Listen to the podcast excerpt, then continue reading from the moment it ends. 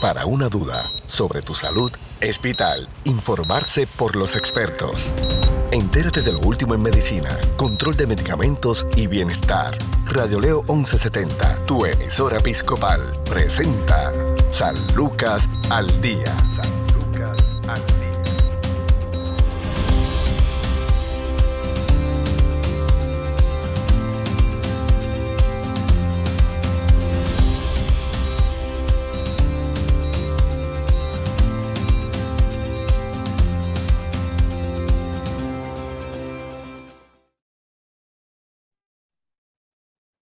¿Qué tal amigos? Les saluda la periodista Sandra Torres Guzmán en San Lucas al Día, el programa del Sistema de Salud Episcopal. Hoy nos acompaña el doctor Héctor López, médico residente en cirugía del Centro Médico Episcopal San Lucas. Le damos la bienvenida al doctor López. ¿Cómo está? Todo bien, todo bien. Buenas tardes a todos. Buenas tardes, doctor. Cuéntenos un poquito sobre, sobre usted antes de, de, iniciar el tema, vamos a hablar hoy del reflujo, pero queremos conocer, ¿verdad?, a, nuestros médicos eh, que eventualmente también pues, van a tener esta especialidad tan importante y conocer cuáles son sus metas. Doctor, ¿de dónde es usted?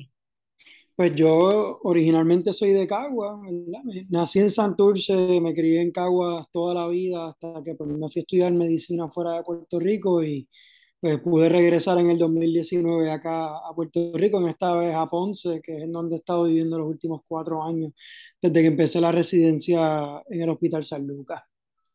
¿Cuál fue su interés en estudiar medicina? Pues mira, eso es una pregunta que yo quisiera saber contestar personalmente. Yo nunca he sabido cuál fue el detonante. Yo lo que sí le puedo decir es que desde que soy pequeño siempre los regalitos eran batitas, eran cosas, ¿verdad? Que, de alguna forma u otra, pues no sé, tuvieron algún impacto en mí, siempre me ha gustado medicina, eh, no tuve una situación más allá fuera de lo normal para yo haber tomado esta decisión, lo único que recuerdo es que desde pequeño mi mamá me lo mencionaba, tú siempre has dicho que querías estudiar medicina y pues di, di la milla extra y aquí estamos sin arrepentirme un día. ¿Hay alguna inspiración de la familia? ¿Hay algún médico en la familia? ¿O pues mira, primero? No, yo soy el primero. eh, mi madre está en el campo de la, de la, ¿verdad? médico. Ella es patóloga del habla con especialidad en, en autismo. Y yo sé que ella siempre quiso el interés, pero antes no, ¿verdad? No es que era más fácil o difícil, pero ahora las ayudas económicas, pues, gracias a Dios, son un poco más accesibles. Y pues yo tuve la oportunidad y ella posiblemente quiso haberlo hecho, pero no tuvo, no tuvo necesariamente las ayudas o, o la guía que tuve yo para lograrlo. Claro. ¿Y dónde entonces eh, el deseo de, de, especializarse en cirugía? Pues mira, eso yo siempre dije, siempre me gustó el sistema gastrointestinal desde, ¿verdad? desde que estaba en, en, en college, en, en, en, la UPR de Calle. Siempre desarrollé un interés por esta, ¿verdad? este sistema bastante importante. Y al principio mis intereses estaban en medicina interna con miras a gastroenterología pero me di cuenta que el, el tren de vida de, de, un internista no necesariamente era acorde con el mío, yo soy bastante activo eh, y pues necesitaba quemar más energía y cuando tuve mi, mi, rotación en cirugía me di cuenta que eso de levantarme a las 4 de la mañana y terminar mi día a las 10 de la noche, pues iba con mi, mi patrón de actividad física y pues el hecho de yo poder ayudar a un paciente de la A a la Z, ¿verdad? yo poder diagnosticarlo, tratarlo y seguirlo en la oficina, pues fue otro de los factores que contribuyó grandemente en, en, mi decisión sobre cirugía. Y pues lo obvio, me encanta operar, me encanta estar en sala de operaciones, es el lugar mío favorito, eh, en el cual nunca voy a tener problemas con estar, así sea un sábado o un domingo. Así que pues, esos fueron los, los hallazgos más importantes para yo tomar la decisión. Claro, eh, ¿en qué año usted se encuentra ahora mismo? Yo estoy ahora mismo en mi cuarto año de, de cirugía. O sea, que podríamos decir, usted entró un año después que María, de paso de María. Sí, yo estuve un año, bueno, sí, dos años prácticamente después de María. Este, me ha tocado vivir la pandemia y los temblores por acá, pero entiendo que María fue bastante impactante, así que uh -huh. han sido años difíciles. En términos de lo, de lo que ha sido, pues los terremotos realmente han, todavía eh, la zona sigue moviéndose. Eh, es algo natural, pero no estábamos acostumbrados eh, aquí en Puerto Rico, sobre todo pues luego de este desastre del, de enero 7 del 2020. Y la realidad pues que eh, muchas personas eh, me preocupa porque al querer salir de inmediato de donde estaban, pues no tomaban medidas, ¿verdad?, sobre los riesgos que podrían, a, a los que podrían entonces estar expuestos. Entonces ahí era que venían caídas, eh, situaciones, ¿verdad?, que, que no estaban dentro de, de de los riesgos que ellos tal vez pudieron medir, lo que querían era, se asustaban y, y querían salir de inmediato de, de, los, de los edificios, de los lugares en, en que estaban. Veía también, eh, sobre todo personas adultos mayores, eh, bajando escaleras como, como nunca antes, en mandaditos, y, y esto pues vimos, vimos de alguna manera eh, muchos golpes, muchas lesiones. ¿Cómo, cómo en ese caso, usted estando acá en el sur, eh, se trabajó en cuanto a la, a la cuestión de, lo- de los terremotos? ¿Hubo más demanda en los servicios que ustedes ofrecen o, no? Pues mira, la realidad, eh, como nosotros somos un servicio, ¿verdad? No somos una subespecialidad, hay ciertos manejos como lo que son laceraciones, etcétera, que son cosas que los cirujanos pueden manejar, pero típicamente los emergenciólogos, este, ya a la hora de un paciente llegar con una laceración, una caída, una fractura compleja, ellos son los que manejan esa primera instancia y no necesariamente tienen indicaciones para, para, ¿verdad? ser ingresados al hospital. Eh, así que en toda honestidad, la- la- las caídas que vi y eso fue cuando nosotros decidimos, ¿verdad? voluntarizarnos. Aún así no nos ocuparon mucho, pero nosotros pues fuimos a la sala de emergencia y pues ofrecimos nuestra ayuda. Yo personalmente recuerdo haber ido allí y pues si tienen alguna laceración compleja, si tienen varias y necesitan ayuda, ustedes son un, un número finito de personas, pues cuenten con, con nuestro apoyo para, para dar esa ayuda pero no, no vi tanto impacto en relación a la ayuda que yo como cirujano, ¿verdad? general pude haber dado, más allá de pues, la, la, la, lo que le acabo de mencionar. Cuando culmine, piensa quedarse en Puerto Rico, eh, va a entrenarse en una, alguna subespecialidad afuera. ¿Cuáles son sus proyecciones? Pues mira, ahora mismito, eh, mis proyecciones son hacia, y mis intereses en general son en cirugía este, bariátrica y de esófago, ¿verdad? En inglés se le dice foregut surgery, que es todo lo que envuelve esófago, estómago y este, intestino delgado proximal. Eh, esto, mi- esos son mis intereses al momento. Ya he hecho todas mis investigaciones y mis presentaciones alrededor de este tema para aumentar mis chances y pues lamentablemente para todas las especialidades, eh, subespecialidades quirúrgicas hay que irse de Puerto Rico aunque sea por uno o dos años, ya que en Puerto Rico no hay al momento ningún, ningún programa eh, que cuente con lo mismo. Así que pues estaremos en el año 2024, pues probablemente nos estaremos retirando de Puerto Rico por un año. Claro, pero para después, para después, después regresar eh, El plan es. Con el Sí, favor de Dios. No, y es bien importante, ¿verdad? Porque vemos que la obesidad eh, es una de las, se le llama, ¿verdad? Una, una epidemia a nivel mundial y, y pues lamentablemente en Puerto Rico no es la excepción.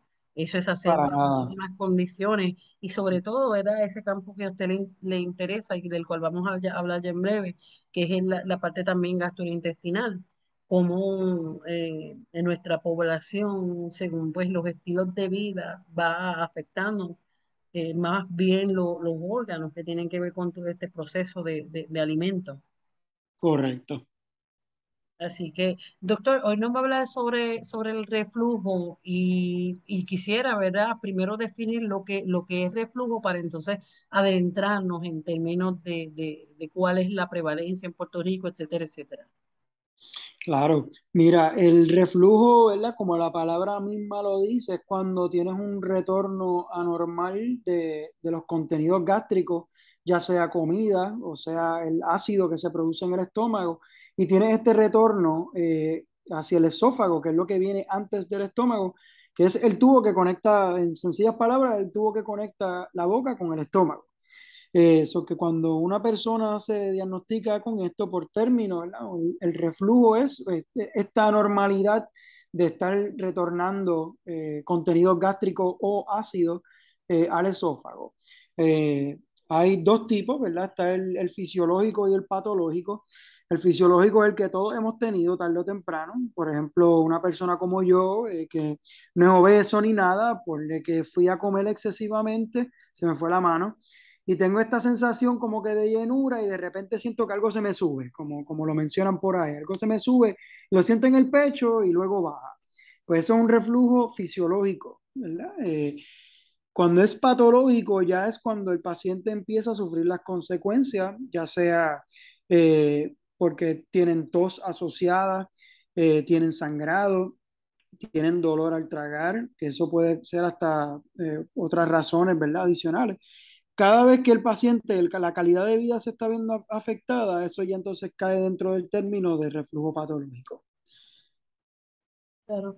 ¿Cuáles son los posibles orígenes de cómo se desarrolla eh, el reflujo? ¿Por qué ocurre? Pues el reflujo, ¿verdad? Es, una, es un tema bien complejo, ya que hay múltiples factores de riesgo que pueden influenciar el desarrollo del mismo.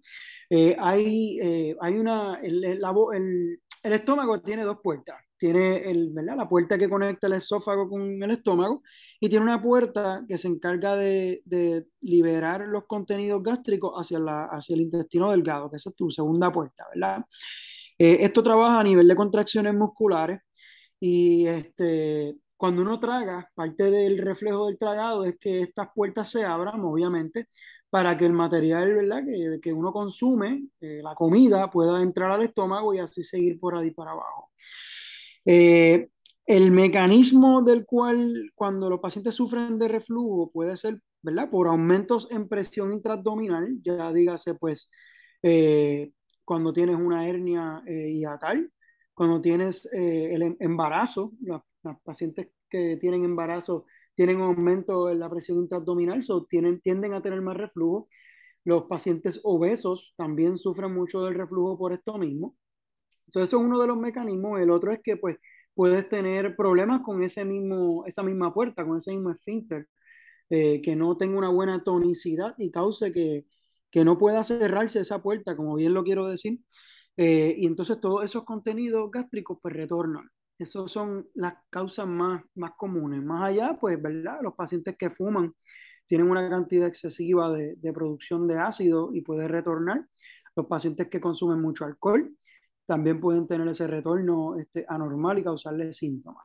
Así que es, una, es una gama, ¿verdad? Uno cuando va a diagnosticar a estos pacientes tiene que tomar en consideración todos estos factores de riesgo antes de llamarlo reflujo o de distinguirlo de otras entidades eh, que sean, ¿verdad? Por, culpa de, contracciones anormales del esófago o hasta un mismo infarto cardíaco. Así que todas estas cosas me tienen que pasar por la mente cada vez que un paciente me viene con síntomas parecidos al reflujo.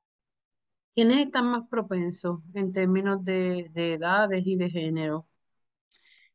En cuestión de, de, quienes están más propensos, como mencioné, ¿verdad? Eh, uh -huh. los, los, pacientes obesos son una, una uh -huh. tienen una tasa bastante grande. En cuestión de género, eh, no hay necesariamente una, una, diferencia entre ambas poblaciones.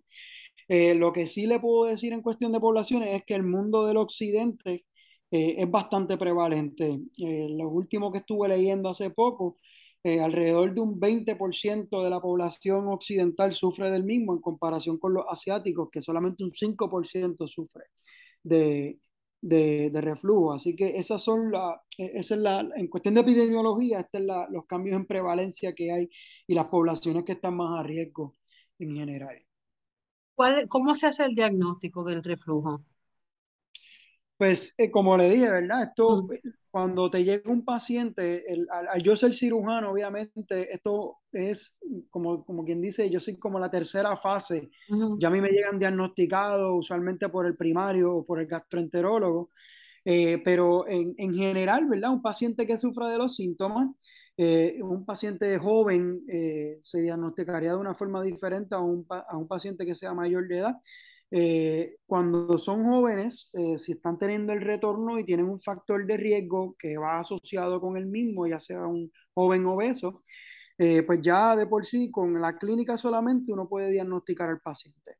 Eh, hago la disti distinción con un paciente mayor de edad porque en los mayores de edad, ya un 50, 60 años de edad, Eh, si tienen otros riesgos asociados como pérdida de peso, uno tiene que considerar ¿verdad? otras causas como un cáncer de esófago, un cáncer de estómago. So que, eh, adicional a esto, ¿verdad? Tienes que descartar como siempre que no sea algo cardíaco. En el paciente mayor de edad, eh, que se puede presentar como un dolor de pecho, obviamente yo tengo que descartar que el paciente no me esté infartando eh, y que tenga problemas cardíacos, ¿verdad? Este, así que todas estas son las cosas que, que me ayudan a diagnosticar este tipo de, de pacientes. Ya cuando tienen los síntomas, uno puede darle antiácidos y si les trabaja bien, pues ya probablemente diste, diste en el clavo con el diagnóstico. Si esto ¿verdad? no está ayudando lo suficiente, entonces considera hacerle una endoscopía para entonces diagnosticarlo por biopsia, ya que hay causas que pueden ser por bacterias que te causan el reflujo. Eh, eso que en este caso sería una biopsia o ver los hallazgos de una gastritis que pues, puede ser evidente de un reflujo también. ¿Qué tipo de bacteria? La bacteria se llama H. pylori, Helicobacter pylori, y vive en, ¿te acuerdas de las dos puertas, verdad? Pues la puerta que está cerca, ¿verdad? La, la más distal, la que está cerca del intestino delgado, eh, ahí hay un área que se llama eh, el, el, el, píloro y el antro. En esa área vive esta bacteria que lo que hace es que crea un ambiente eh, menos acídico por unas enzimas que tiene y ayuda a que pueda vivir en esa área. Eh, y esta bacteria pues te causa, esa, eh, te causa estos síntomas y te puede causar ulceraciones que también se presenta con dolor. Así que el Helicobacter pylori muchas veces es la causa por la cual el paciente tiene reflujo. Pero me preocupa cuando menciona la cuestión también de la, de la gastritis, porque es algo que se puede ir desarrollando también desde, desde muy jóvenes. Eh, vemos muchos pacientes eh, jovencitos con gastritis eh, y, y, no, y no tratada, así que eh, es ahí la, la diferencia, ¿no? Eh, sí, que es está... que en los jóvenes también, y perdona que le interrumpa, en los jóvenes también está el factor, el estrés te aumenta mucho estos síntomas.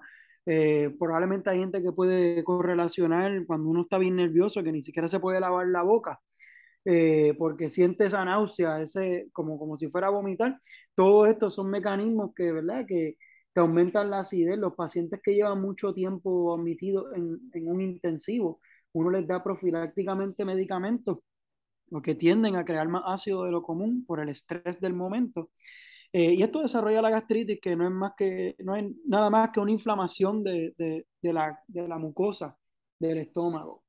Y sí, mucha gente joven está padeciendo de esto, ya sea por la razón que sea, ¿verdad? Estrés, mala alimentación, obesidad, eh, cualquiera de estas cosas que, que le aplica el paciente. Uh -huh. Mucha grasa también, en términos también de la cuestión de la alimentación, vemos ya cómo todo se ha movido a, a alimentos mucho más eh, procesados, este, eh, mucho fast food.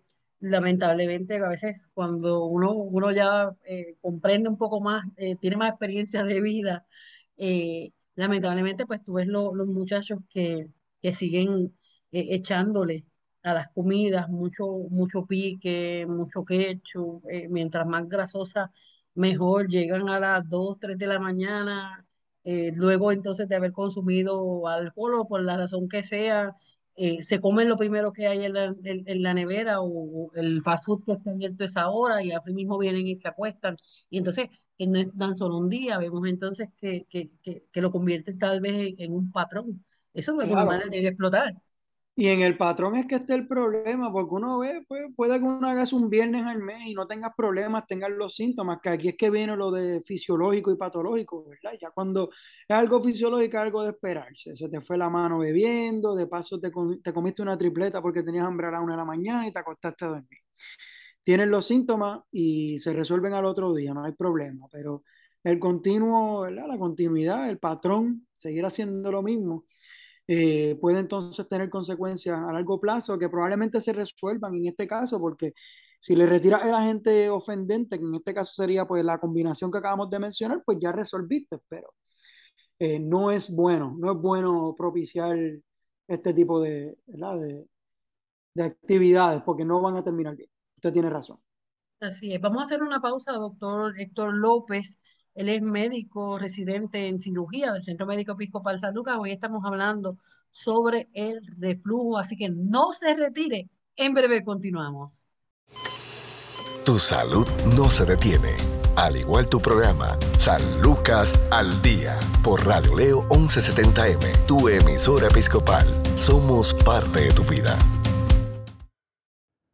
La enfermedad por reflujo gastroesofágico es una afección en la cual los contenidos estomacales se revuelven desde el estómago hacia el esófago, que es el tubo de deglución. Los alimentos van desde la boca hasta el estómago a través del esófago. Esto puede irritar el tubo de deglución y causa acidez gástrica y otros síntomas. Cuando usted come, el alimento pasa desde la garganta hasta el estómago a través del esófago. Un anillo de fibras musculares en la parte inferior del esófago impide que el alimento deglutido vuelva a subir. Esas fibras musculares se denominan esfínter esofágico inferior. Cuando este anillo muscular no se cierra bien, los contenidos del estómago pueden devolverse hacia el esófago. Esto se denomina reflujo o reflujo gastroesofágico. El reflujo puede causar síntomas. Los ácidos gástricos fuertes también pueden dañar el revestimiento del esófago.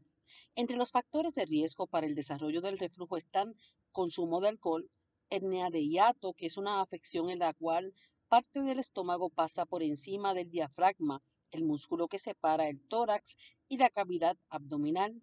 También otra de los factores de riesgo es la obesidad, el embarazo, el tabaquismo o recostarse a menos de tres horas después de comer.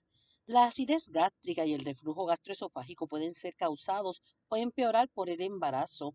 Los síntomas también pueden ser causados por ciertos medicamentos como eh, broncodilatadores, bloqueadores de los canales del calcio para la presión arterial alta, los fármacos, la progestina para el sangrado menstrual anormal o el control natal, sedantes para el insomnio o la ansiedad y los antidepresivos, si usted sospecha que uno de los medicamentos le puede estar causando acidez gástrica, hable con su médico. Nunca cambie ni suspenda un medicamento que tome regularmente sin hablar con su proveedor. Entre los síntomas del reflujo comunes están sentir que el alimento se atora por detrás del esternón, acidez gástrica o dolor urente eh, en el pecho, las náuseas después de comer, los síntomas menos comunes son devolver el alimento, la tos o sibilancias, la dificultad para deglutir, el hipo, la ronquera o cambios en la voz y el dolor de garganta. Los síntomas pueden empeorar cuando usted se agacha o se acuesta después de comer. Los síntomas también pueden ser peores durante la noche. Tal vez no necesite ningún examen si los síntomas son leves, pero si los síntomas son graves o reaparecen después de haber recibido tratamiento, el médico puede llevar a cabo un examen. Se trata de una prueba para examinar el revestimiento del esófago, el estómago y la primera parte del intestino delgado se hace con una pequeña cámara que se introduce en la garganta. También se puede necesitar uno o más de los siguientes exámenes, uno que mide con qué frecuencia el ácido gástrico entra en el conducto que va desde la boca hasta el estómago, llamado el esófago, un examen para medir la presión dentro de la parte inferior del estómago, o con un examen de sangre oculta con heces positivo se puede diagnosticar sangrado, proveniente de la irritación en el, el esófago, el estómago o los intestinos. Usted puede hacer muchos cambios en su estilo de vida para ayudar a tratar los síntomas. Otros consejos incluyen si tiene sobrepeso o es obeso, en muchos casos bajar de peso le puede ayudar. Eleve la cabecera de la cama si los síntomas empeoran en la noche. Cene dos o tres horas antes de ir a dormir. Evite fármacos como el ácido y también aspirina, el ibuprofeno, el naproxeno, tome también Tilenol para evitar el dolor, tome todos sus medicamentos con bastante agua. Cuando su proveedor le dé un nuevo medicamento, no olvide preguntarle si éste empeorará su acidez gástrica. También puede usar antiácidos de venta libre después de las comidas y a la hora de acostarse, aunque es posible que el alivio no dure por mucho tiempo. Esto es San Lucas al día. Informarse sobre el cuidado de tu salud es sentirse seguro. Continúa su programa de especialistas, San Lucas al Día, también a través de radioleo1170.com.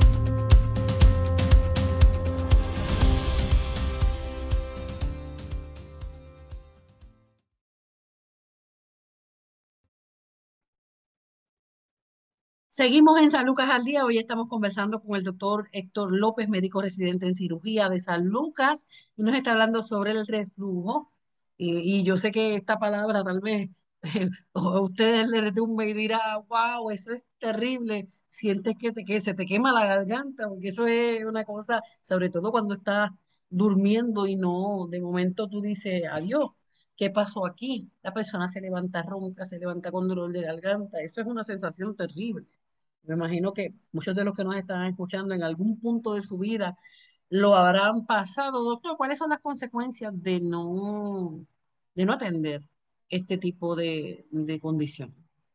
Claro, más allá del impacto que tiene la calidad de vida del paciente, este, esto tiene consecuencias a largo plazo. Los pacientes que tienen un reflujo eh, más acídico que otra cosa pueden tener problemas en el esófago, termina con esofagitis, eh, pueden tener problemas dentales, ya que esto te, te, te, afecta el enamel, que, tiene, que es lo que te hace los dientes Más, más brillosos, más que otra cosa, y te protege de ciertos componentes del diente.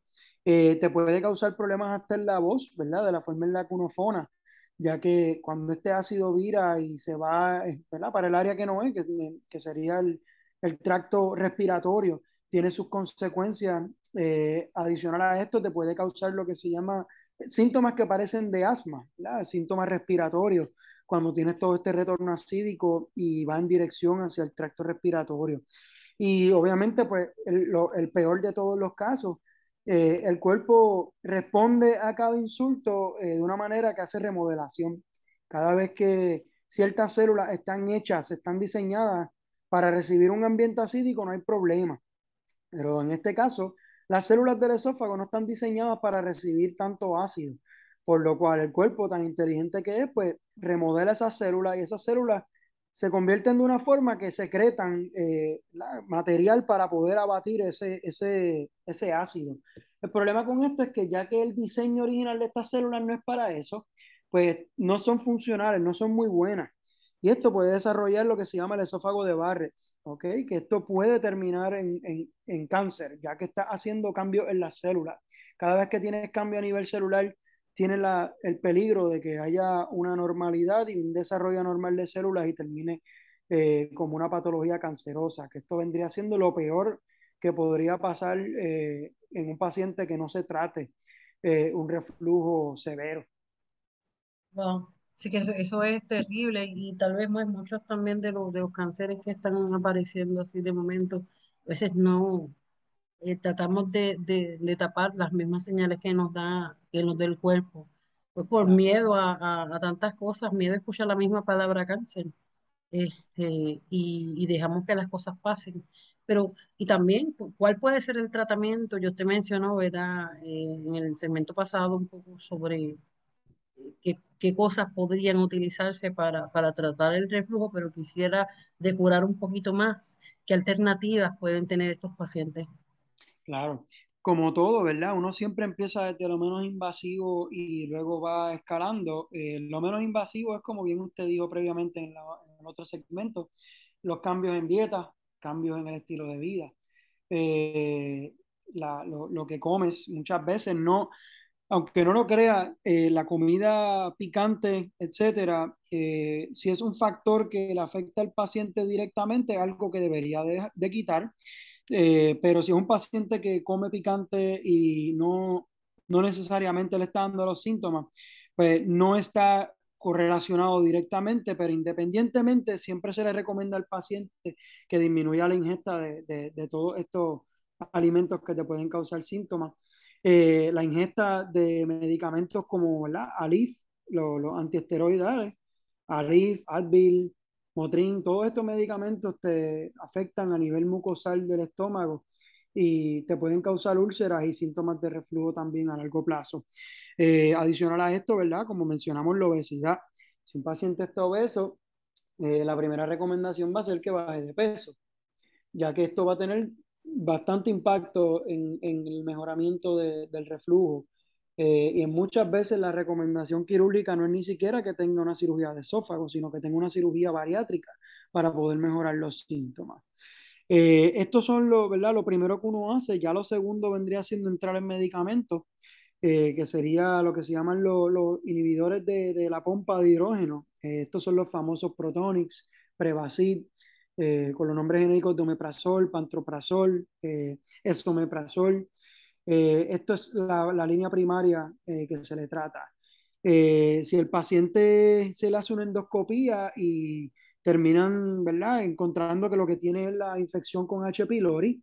Entonces ya esto envuelve un tratamiento específico, el cual envuelve una combinación de, de medicamentos de antibacteriales, ya que esto es una bacteria. Se trata con este, antibacteriales, una combinación, y adicional a esto le añade el, inhibidor de pompa de protón, que vendría siendo el Protonix.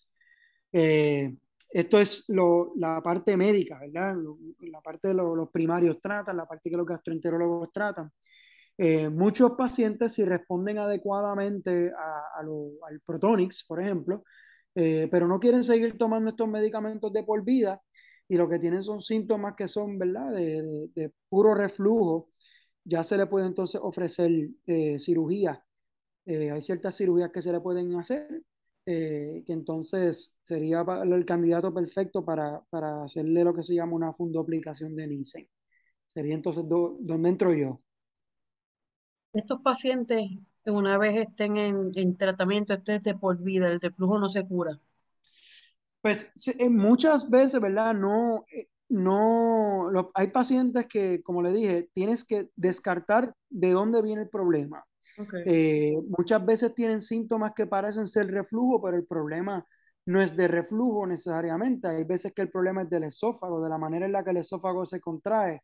Y lamentablemente ahí no hay muchas opciones que hacer. Así que en eso ya se convierte en algo más de por vida, ya que la cirugía no necesariamente te va a ayudar.